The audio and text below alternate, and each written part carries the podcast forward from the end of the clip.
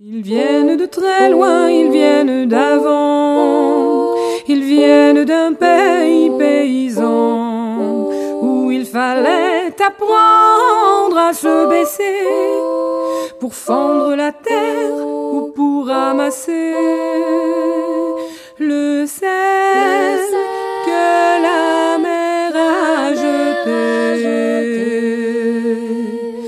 Regard très long et photo passé, sans peine, sans joie ni regret, le complet du mariage et les robes blanches ne sortent plus guère que pour les dimanches.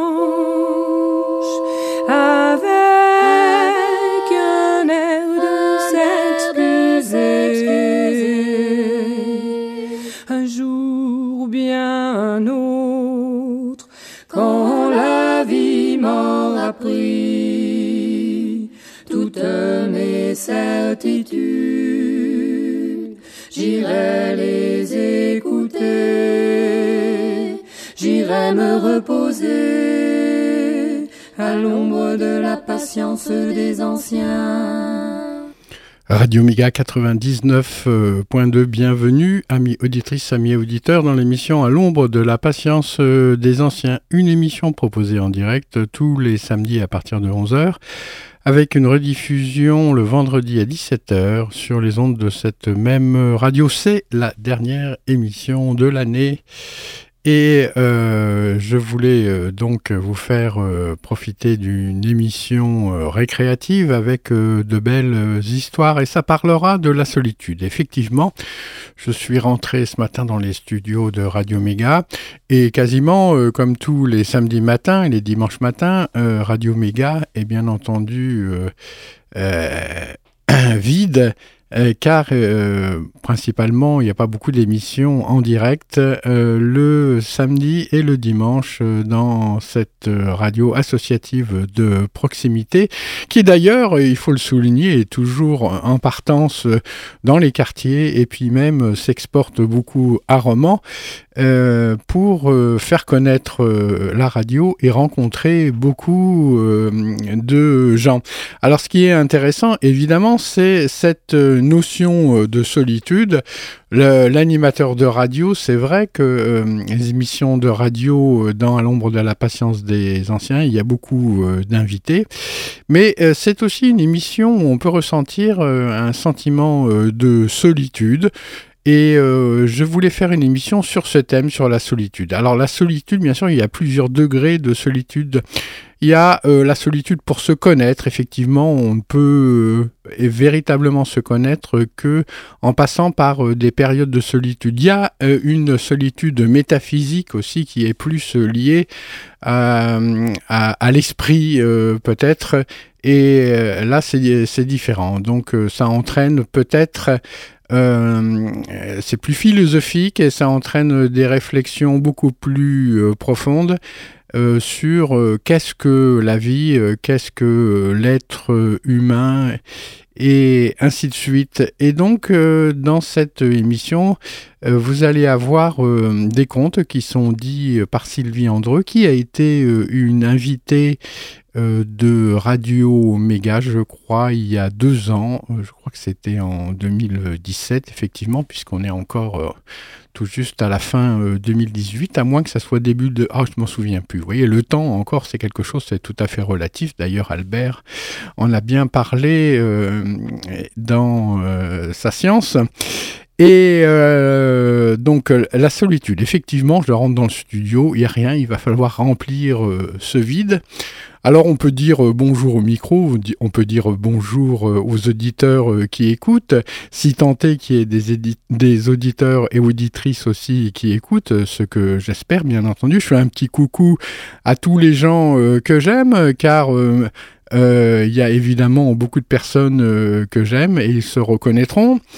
Et, euh, et puis, donc, euh, eh ben, ça va commencer incessamment euh, sous peu avec des réflexions sur la solitude, les voyages aussi chamaniques, et quoi faire de tout ce temps lorsque on se sent, par exemple, rempli de quelque chose, mais on ne peut pas exprimer exactement ce que l'on ressent par rapport aux, sensations et voilà, c'est un voyage initiatique que je vous invite à faire euh, en, en ma compagnie. Lorsqu'on est seul, en fait, en réalité, on est beaucoup euh, accompagné. Et là, en l'occurrence, à Radio Méga, eh bien, je suis accompagné par tous les invités qui sont passés dans cette émission, et puis aussi euh, par tous les invités euh, du staff technique, et puis des autres émissions, et puis aussi euh,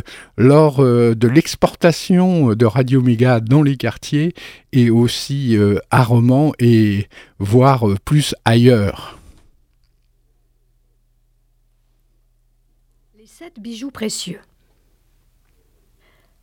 Il était une fois dans un monde sans distance et perdu dans un coin du temps, un homme. Son nom était Feliciano Contreras. C'était un robuste Indien. Pareil à tous les hommes, rien ne le différenciait des autres. D'une intelligence moyenne, il vivait simplement, croyant, comme son grand-père le lui avait appris, que la vie n'était qu'un long conte peuplé de rêves. Son existence se limitant tant bien que mal à combler ses premières nécessités, il fabriquait de petits personnages en bois polychrome qu'il vendait les dimanches au marché de son village. Feliciano Contreras était un solitaire, ne cherchant de compagnie que dans les dialogues intimes qu'il avait avec ses rêves, les animaux, les plantes, les pierres, l'air, la pluie et la terre. Avec ses quarante années de solitude, cet homme était ce que l'on peut appeler un célibataire endurci. Depuis la disparition de ses parents, il vivait seul, gardant dans son cœur le secret que son grand-père lui avait confié. Tu sais, Feliciano, lui avait-il dit dans ces dernières heures, il y a un secret que je veux te confier. Cherche les sept bijoux, ils sont cachés dans la montagne sacrée elle te conduira vers les bijoux de la délivrance.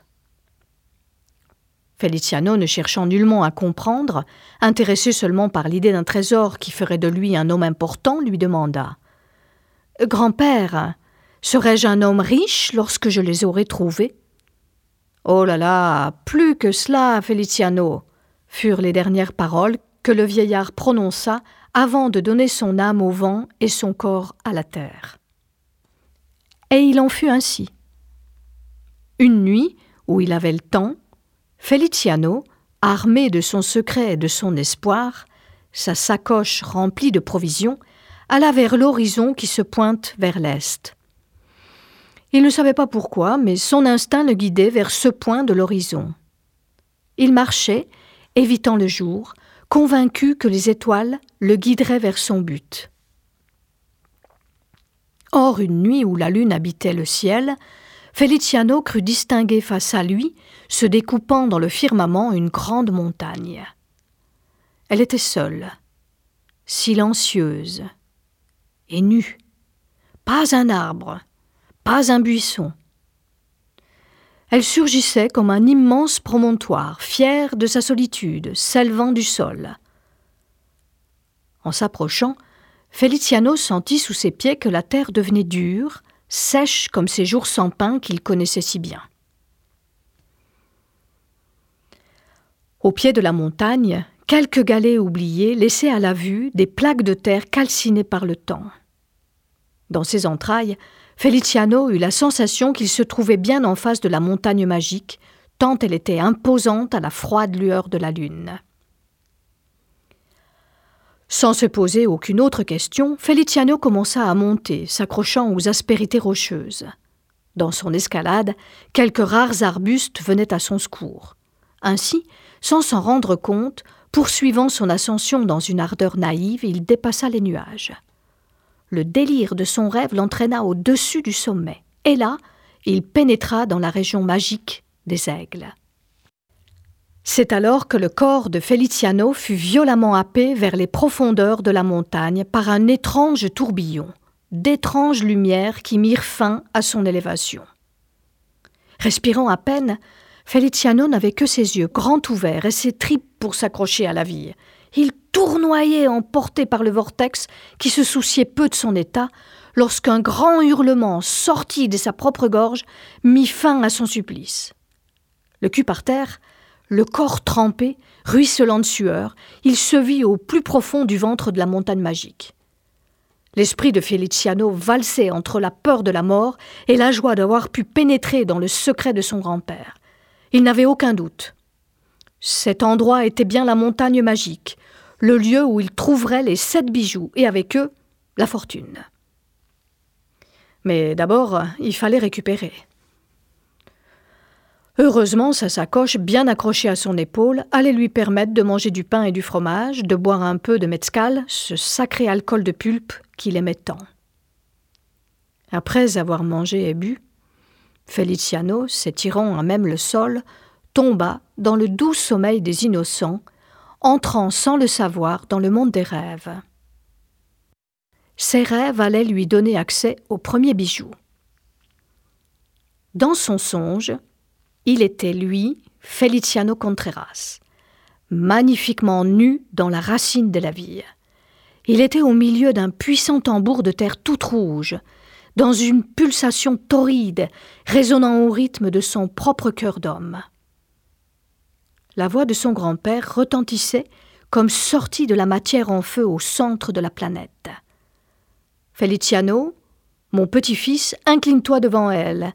Elle te donnera le premier pouvoir, le germe rouge de ton identité première, ta substance. Laisse-toi faire et entre dans sa lumière.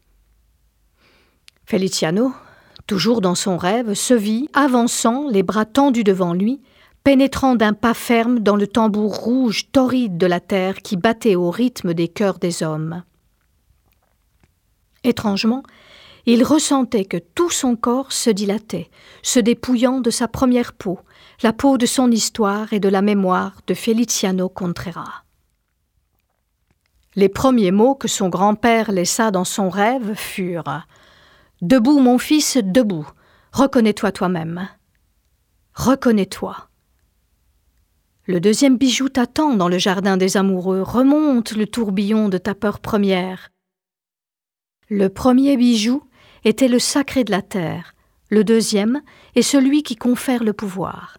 Sois fier de le savoir, debout mon fils, debout. Se retournant dans le sol, le corps de Feliciano, façonné magiquement par l'esprit de la montagne, chercha une posture adéquate afin de pouvoir entrer dans le deuxième rêve. Celui où se trouvait le quartz rose. Celui qui confirme. À quelques mètres du sol, le quartz se révéla dans sa conscience par des couleurs qui se transformaient en sons scintillants, des saveurs intenses, des sensations profondes accompagnées de parfums enivrants. Tout un rêve. Feliciano n'était qu'un regard, il ressentit toutes les formes, emporté par des fragrances se transformant en mélodies savoureuses. Poussé par un désir violent, il voulut pénétrer pour voir plus, pour goûter et savoir plus. Hélas, son élan fut stoppé net par la voix sévère de son grand-père.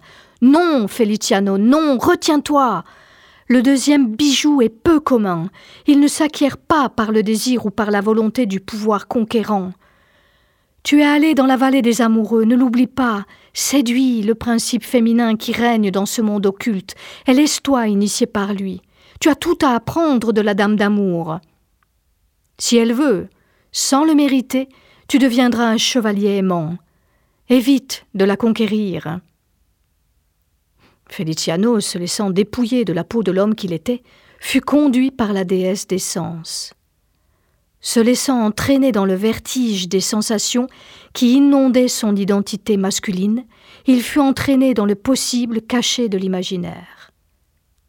Doucement, le deuxième bijou se mit à scintiller dans le fond de sa chair, occupant la totalité de son âme. Dans son rêve, Feliciano était heureux.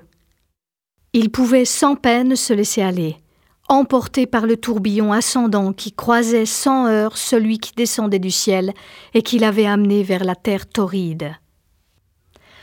Ainsi sans peine, il arriva au royaume de l'abondance, où se trouvait le troisième bijou, le topaz impérial. C'était un étrange royaume où tout était à faire. Feliciano se déplaça dans ce monde mouvant au bon vouloir de son désir. Rien ne s'opposait à son vouloir. Tout ce qu'il touchait se matérialisait et devenait une partie de lui-même. Toutes ses pensées, tous ses sentiments étaient imprégnés d'une sensation de propriété et de pouvoir sans limite. Feliciano était heureux. Il se sentait intérieurement comme jamais il ne s'était ressenti. Enfin, il était quelqu'un, quelqu'un de très important. Il était riche de lui-même, sans que personne ne puisse contester cela. Un bruit, un frémissement violent dans son esprit en exaltation le réveilla. Les yeux grands ouverts, il tâtonna le sol avant de se frotter le visage de ses mains calleuses. Un étrange sentiment de triste solitude occupait son âme. Il avait l'impression d'avoir été dans un autre monde, un monde parallèle, un monde réel qui lui faisait mettre en doute tout ce qu'il avait connu jusqu'à maintenant. Inquiet, avec une larme solitaire, il évoqua son grand-père et les sept bijoux promis. Peut-être, se dit-il, ce rêve n'est-il qu'un présage annonciateur des événements me préparant afin que je puisse être à la hauteur du cadeau convoité.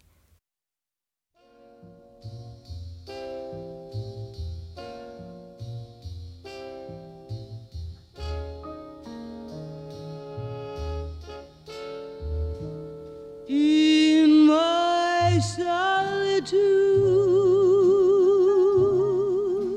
you haunt me with reveries of days gone by.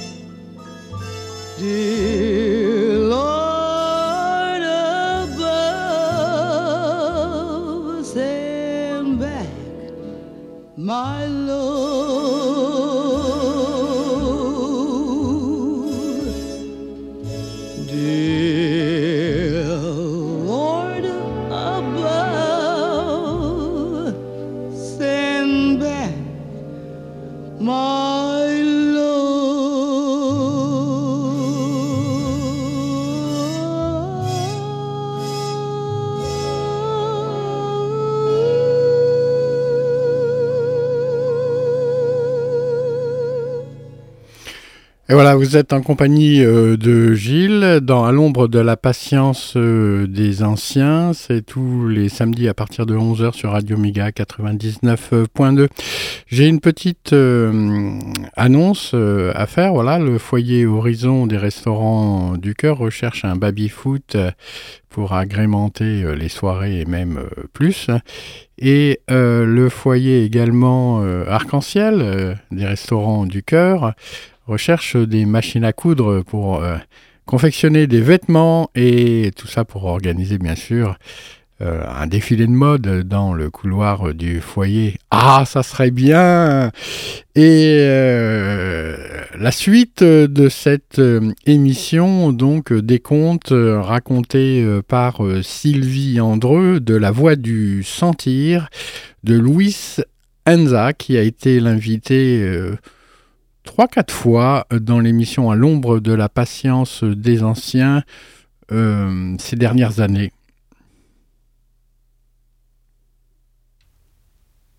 Alors, Feliciano, animé par cette pensée, décida d'explorer la grotte dans laquelle il avait atterri. Heureusement, il était prévoyant. Lorsqu'il se déplaçait la nuit, il avait donc emporté de quoi allumer un feu. En un tour de main, les manches de sa veste frottées à la graisse de fromage se transformèrent en une excellente torche. À la lumière de son flambeau, Feliciano constata qu'il se trouvait dans une caverne dont les parois étaient tapissées par des milliers d'hexagones constitués d'une matière minérale lisse et luisante. Des milliers de petits miroirs scintillants reflétaient son image à l'infini. Lui, Feliciano, L'homme amoureux des contes et légendes se rendit compte qu'il était bel et bien dans un monde de sorcellerie où tout était possible.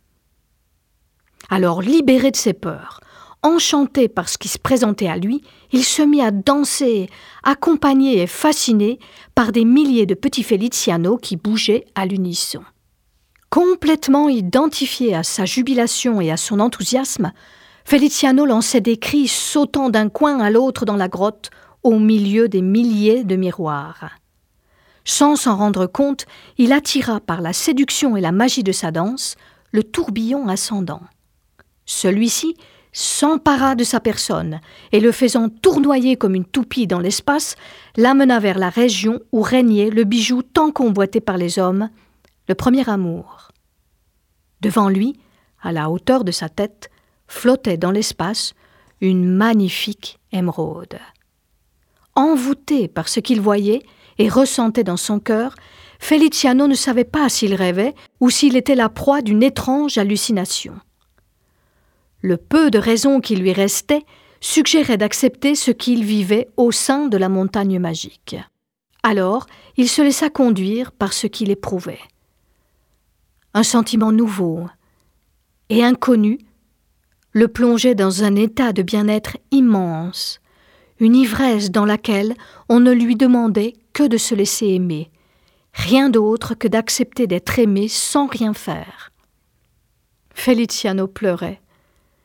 Il pleurait sans savoir pourquoi, lorsque la voix de son grand-père résonna dans son cœur. Pleure, pleure, mon enfant, ces larmes sont des larmes d'amour. Fais-en un collier dans ta mémoire et attache ta pierre verte. Ce fut alors que Feliciano, ivre de lui-même, fut emporté par la spirale ascendante jusqu'au carrefour où le ciel se rattache à la terre. Cette contrée était étrange. Elle était traversée par des vents froids, venant des six directions de l'univers. Vents qui le maintenaient rigide, comme un piquet cloué au sol. Feliciano ne se reconnaissait pas. Il n'était plus lui-même.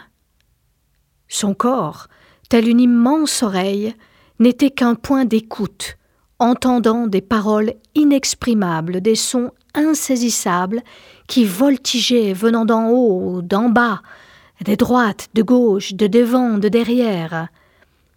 Exalté au sommet de son étonnement, Feliciano se disait vraiment que tout cela était magique. Magique. Non, bougre d'idiot, tout ça est réel. C'est la grâce qui te visite, cognait dans ses entrailles la dure voix de son grand-père. Regarde où sont posés tes pieds. Stupéfait, Feliciano vit sous ses pieds la reluisante lumière d'une magnifique aiguille marine. Elle rayonnait limpide, ne demandant qu'à être sienne. Feliciano, croyant rêver et pris par l'avidité, se pencha pour la prendre. Mal lui en prit. Le tourbillon ascendant qui n'attendait que cela l'enveloppa dans sa force, l'emmenant au sixième niveau de son voyage. Là, point de lumière. Le cœur de toutes les nuits régnait dans ce haut lieu où le silence comprimait la matière. Feliciano se sentit envahi par un sentiment de respect, de crainte et d'inquiétude. Il n'osait pas bouger d'un poil. Lorsque la voix de son grand-père le rassura. Du calme, mon fils, du calme. Ici, point de prétention. L'obscurité qui règne ne dépend que de toi. Éveille la lumière de tes yeux par celle de ton cœur. Fais fonctionner ton cerveau en relation avec tes sentiments, et tout se révélera en toi. Feliciano, qui ne connaissait des choses de l'amour que ce que lui avait donné sa propre mère, celle qu'il avait tant aimée, ne put que l'évoquer lui demandant de l'aide. Sans le savoir, Feliciano Contreras venait de provoquer le principe de la toute première connaissance, enraciné dans le principe de l'univers. Une fine et douce lumière commença alors à apparaître autour de lui. Elle lui permit de voir des formes indéfinies qui flottaient dans l'espace. Feliciano n'avait que ses yeux pour toucher ces choses. Alors, innocemment, il osa s'approcher pour les prendre. Arrivant à les saisir de ses mains, il constata qu'au moindre contact, elles se transformaient en paroles qui disaient des Oui, monseigneur, oui. Oui, monseigneur, oh oui, oui, monseigneur. Et à chaque fois qu'il caressait une forme, cela se répétait dans un écho à l'infini. Confondu, étonné, mais fier de se voir traité de la sorte par ces formes sans corps ni visage, Feliciano oublia l'amour. Il était heureux de se sentir enfin reconnu. Hélas, l'illusion ne dura pas très longtemps. La rude voix de son grand-père le sortit de sa jubilation. Crétin, usurpateur, naïf, rapace, ce n'est pas à toi que ces mots appartiennent. Ils résonnent avec arrogance dans l'espace de ta créature parce que tu t'es séparé de l'amour. Reste à ta place et comporte-toi comme un prince, un prince aimant, au service de son Seigneur. Grand-père, grand-père, s'écria Feliciano, ignorant l'engueulade. Je suis un prince, comme ceux des contes, un musiquero qui chante, jouant au moyen de sa quena son amour à la nousta. Oui, Feliciano, oui, tu deviendras un musicien du royaume de la lumière. Cherche, Tanusta, cherche. Elle est là, cherche. Feliciano se mit à regarder en silence la masse vibrante des formes sans corps ni visage. Il distingua à la fin, tout au fond, quelque chose qui ne bougeait pas. En s'approchant, il vit que c'était un aigle, un aigle royal, tout blanc, entouré d'un halo de lumière aussi blanche que le jour. Son cou était orné par une tête d'une beauté majestueuse. Feliciano resta quelques secondes en silence avant d'oser caresser son corps, provoquant son réveil. De la bouche de Feliciano sortirent quelques mots simples, accompagnant ses gestes, ces mots d'amour sans prétention que sa mère lui avait appris. L'homme qu'il était, subjugué par le contact doux du pelage de l'oiseau, tomba amoureux. Il se vit comme dans un rêve, cessant d'être lui-même. Il sentait qu'une étrange métamorphose s'opérait dans son esprit. Il ressentait qu'il n'était pas seulement un homme. Pénétrant en lui, se fondant dans sa chair, les formes de l'oiseau magique se transformait en rondeur de nature féminine qui pénétrait sa conscience, rejoignant sa volonté d'homme. Son esprit était ravi par un sentiment de plénitude.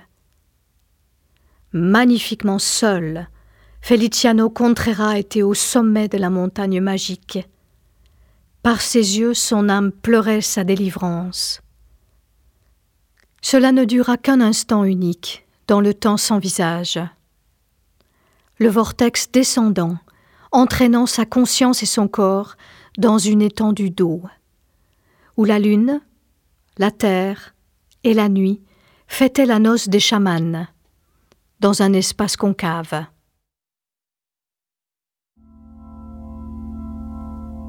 Je suis d'un autre pays que le vôtre, d'un autre quartier, d'une autre solitude. Je m'invente aujourd'hui des chemins de traverse. Je ne suis plus de chez vous. J'attends des mutants. Biologiquement, je m'arrange avec l'idée que je me fais de la biologie. Je pisse, j'éjacule, je pleure. Il est de toute première instance que nous façonnions nos idées comme s'il s'agissait d'objets manufacturés. Je suis prêt à vous procurer les moules,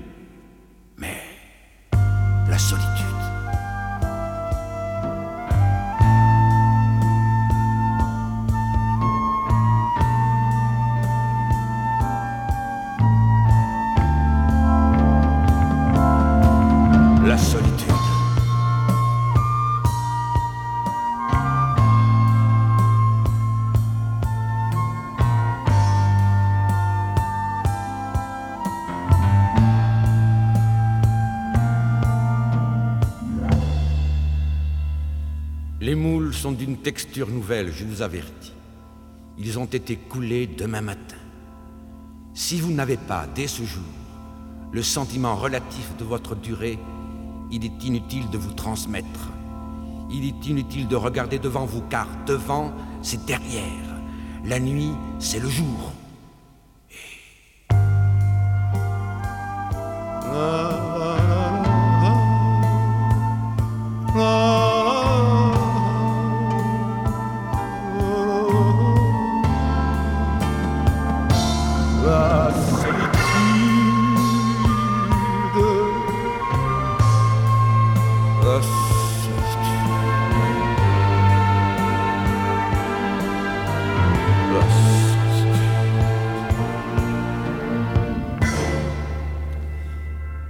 De toute première instance que les laveries automatiques au coin des rues soient aussi imperturbables que les feux d'arrêt ou de voie libre.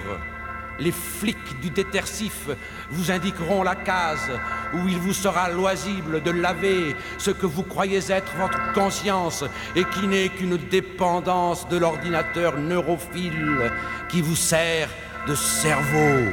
Et pourtant,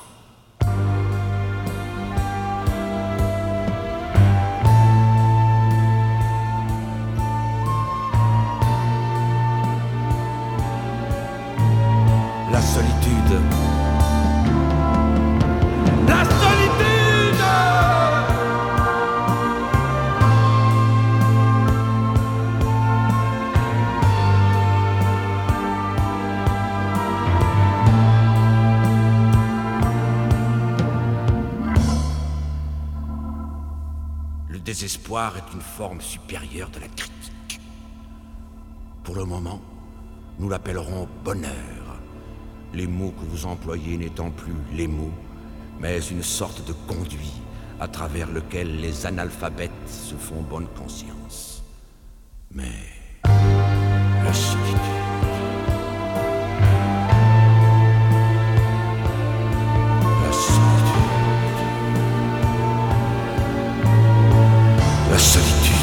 La solitude. La solitude. La solitude.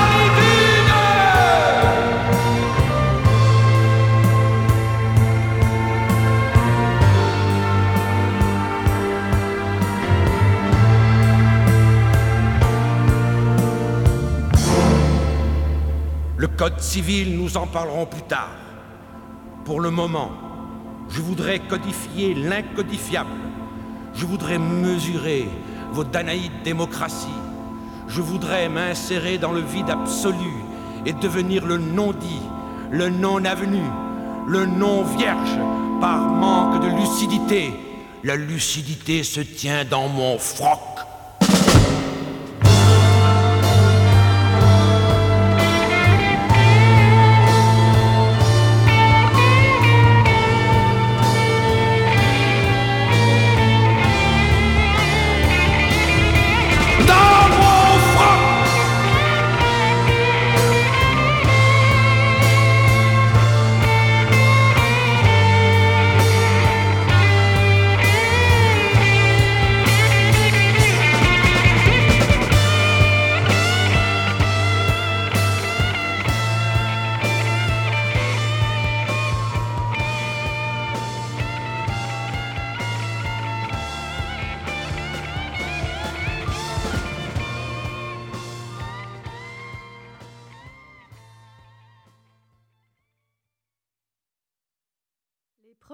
Entre Dieu et les hommes. La légende de l'instant unique raconte que les premiers chamans parmi les hommes naquirent au monde par l'éveil d'un regard amoureux, imprégné de la mémoire de Dieu, ainsi que par l'attrait qu'exerçait sur eux le mystère de la vie contenu dans leur corps. Au creux de sa solitude, le Seigneur des mondes fut touché dans l'intimité de son cœur. Et sentant les changements intervenus en eux, il voulut éprouver leur habileté. Alors il les interrogea. Maintenant, qu'allez-vous faire dans ce monde que vous découvrez par votre intelligence et que vous captez par le sentir de vos sens? Le plus vieux d'entre eux, droit sur lui-même, murmura dans le silence de son cœur. Seigneur, que cet éveil nous permette d'être en toi. En premier lieu, nous empêcherons que notre conscience s'approprie notre regard intime. Nous plongerons dans le sentir, nous unifiant par ce sentir à la force d'aimer. Nous dévoilerons dans chaque chose que nous touchons, plante, animal, pierre, terre, lumière, air, ton inconcevable secret. Et il en fut ainsi dans ces jours du commencement. Une sainte alliance s'établit entre le Seigneur des mondes et les hommes orchestres, qui affranchirent les esprits cachés dans la nature humaine, révélant l'existence des alliés. Alors le Seigneur des mondes vit que ces hommes étaient habiles et capables, qu'ils avaient su révéler le principe souverain du partage et de la relation. Mais le Seigneur voulut savoir en outre s'ils sauraient utiliser ces facultés. Alors il leur parla à nouveau. C'est bien ce que vous allez faire dans le monde, mais néanmoins, pour vous, ma demeure reste impénétrable. Comment dès lors allez-vous vous arranger pour me trouver, pour m'atteindre, moi, votre principe, votre origine? Un des chamans appelé l'Ancien rentrant dans le vaste palais de sa mémoire, murmura Seigneur, gloire à toi qui nous permet de recréer. Par ce pouvoir fécond, contenu dans notre mémoire, nous pénétrerons dans les régions où tu demeures. Grâce à lui, nous explorerons par le goût les espaces de notre monde, trouvant les lieux où est calligraphié ton nom le plus délectable. Ce sera notre route et notre retour. Cela sera aussi notre raison le Seigneur fut satisfait.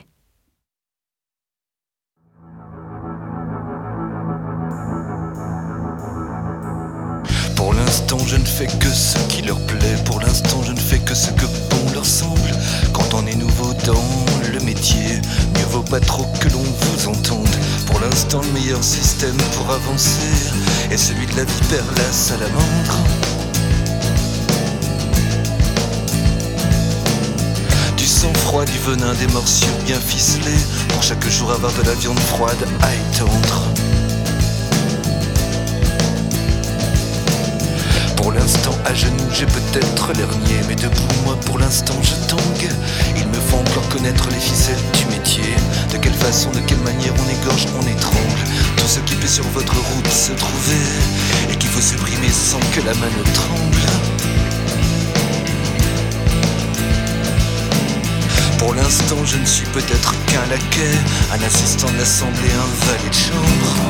l'instant je taille des airs, pour l'instant j'arrondis les ongles, pour l'instant je cours les chines, pour l'instant j'en avale ma langue, pour l'instant je taille des airs, pour l'instant j'arrondis les ongles, pour l'instant je cours les chines, pour l'instant j'en avale ma langue.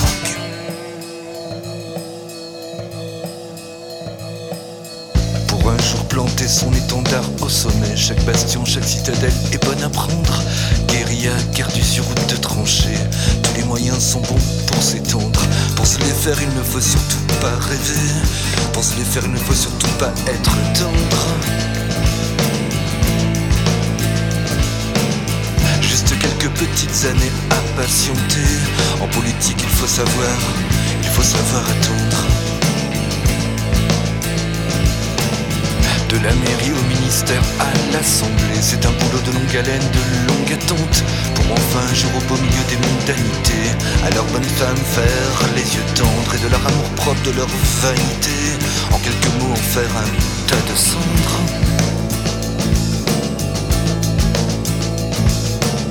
Et du plus lâche, du plus servile, du plus mauvais. J'en ferai mon assistant et peut-être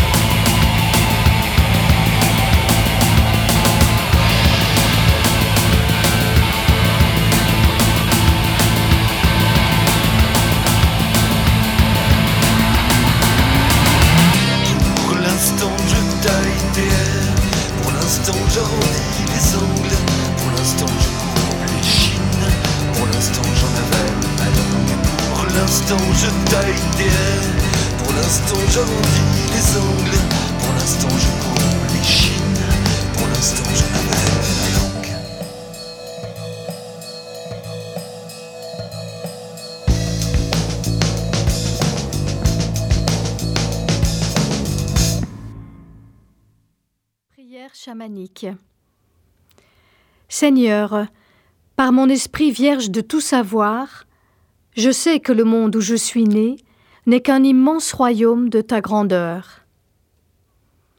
Par mes sens et par mon corps, je vois, et je sens ta présence au moyen des sons, des parfums et des saveurs.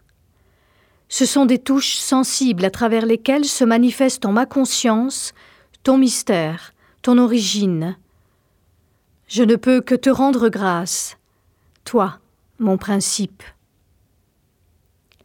Plongé dans le temps, j'ai découvert que ta vie n'est qu'un temps unique, un instant où mon esprit a été, invitant la pensée, la réflexion et le doute.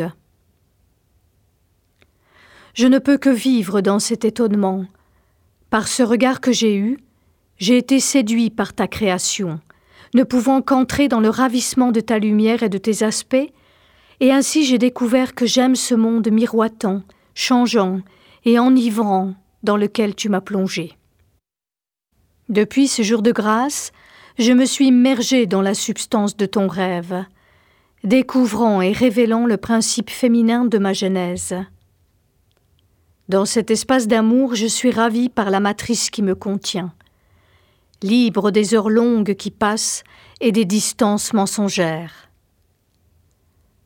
Je sais que je suis la femme, née de toi.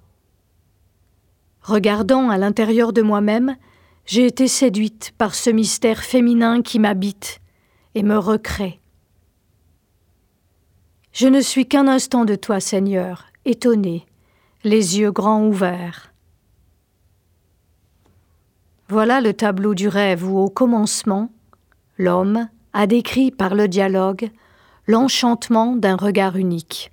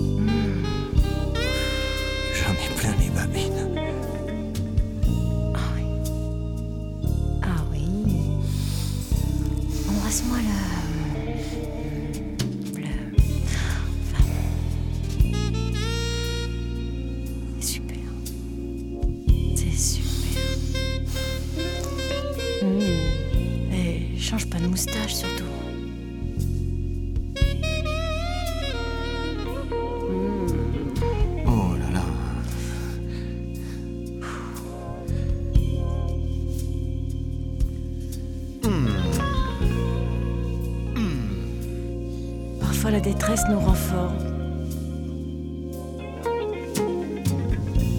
Ainsi que la nuit. ouais, c'est ça. Comme l'a dit mon grand-père. Bon, à nous maintenant. Chocolat, fraises, abricots. Qu'est-ce que tu préfères? Voyons. La fraise.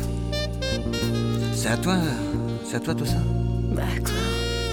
C'est mes petits parapluies. Ce soir, quand je t'ai vu dans la boîte, euh, qui me visait avec tes yeux qui sourient tout le temps, je me suis dit.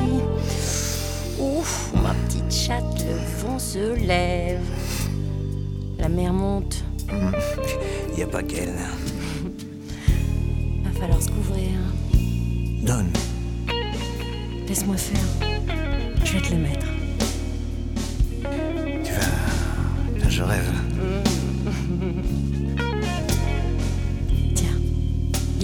Attendant. Ça t'occupera. Oui, tu vas voir comme je vais m'occuper.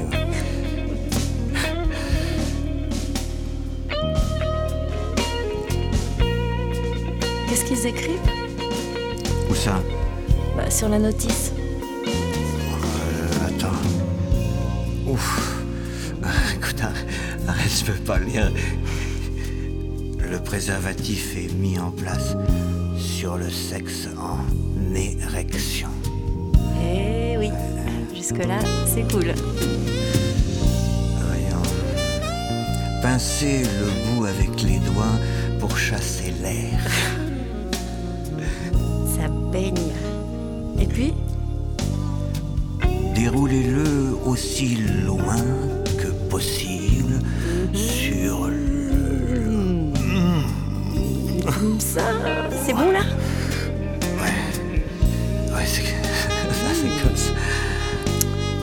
Mal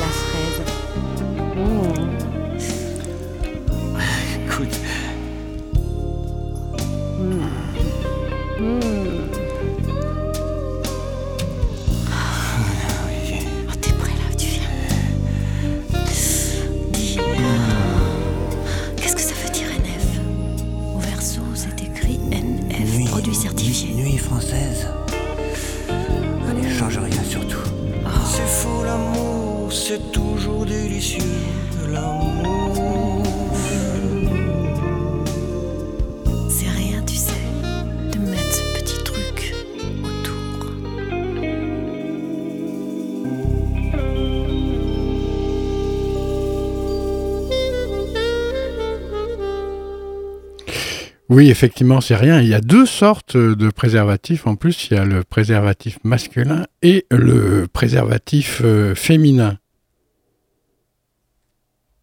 Conte de la tradition amérindienne. Les deux loups.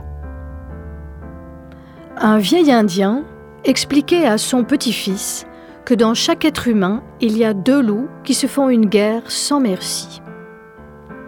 Un loup représente la colère, la jalousie, l'orgueil, la peur et la honte. L'autre est la douceur, la bienveillance, la gratitude, l'espoir, le sourire et l'amour. Inquiet, le petit garçon demande Et quel loup est le plus fort, grand-père? Et le vieil Indien lui répond Celui à qui tu donnes à manger. Voilà, j'espère euh, que cette euh, émission ne vous a pas paru trop rococo.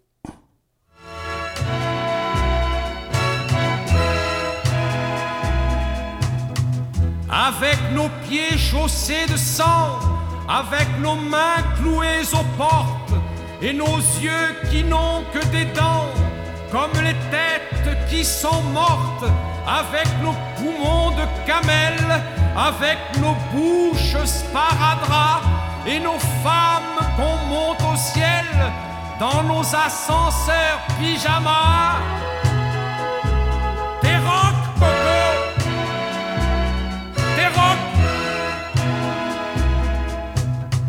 Avec nos morales bâtardes, filles d'un Christ millésimé et d'un almanach où s'attarde notre millénaire attardé, et puis nos fauteuils désossés, portant nos viandes avec os, et la chanson des trépassés, des jours de gloire de nos bosses. T'es rock, Coco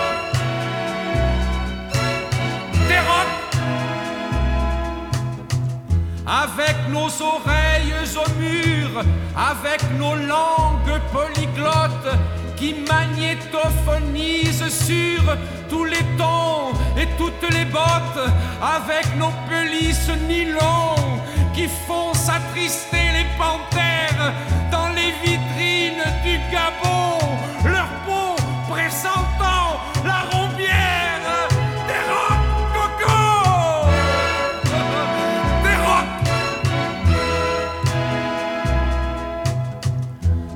nos journaux pansements qui sèchent les plaies prolétaires et les cadavres de romans que les concours vermifugèrent avec la société bidon qui s'anonymise et prospère et puis la rage au pantalon qui fait des soldats pour la guerre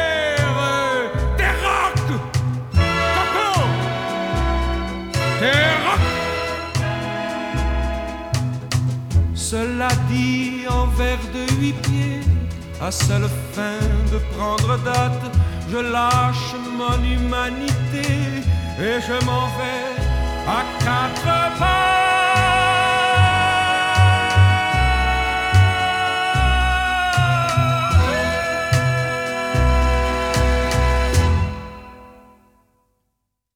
lenteur des collines et force du vent, chaude braise au fond du sabot, sagesse des histoires qu'ils ont racontées, pour se souvenir, se réchauffer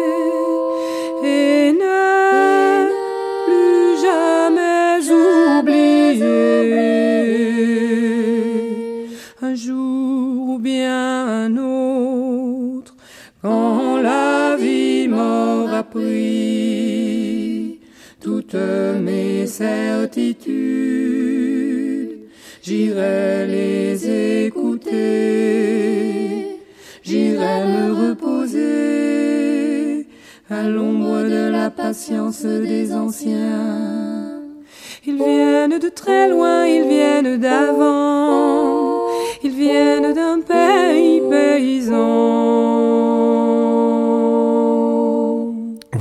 Et je ne voulais pas terminer euh, cette émission sans avoir euh, l'occasion, l'opportunité et la joie de vous souhaiter donc euh, de terminer cette année 2018 euh, en excellente santé, avec beaucoup de joie, et de plonger avec vigueur dans l'année euh, 2019. Voilà, et donc...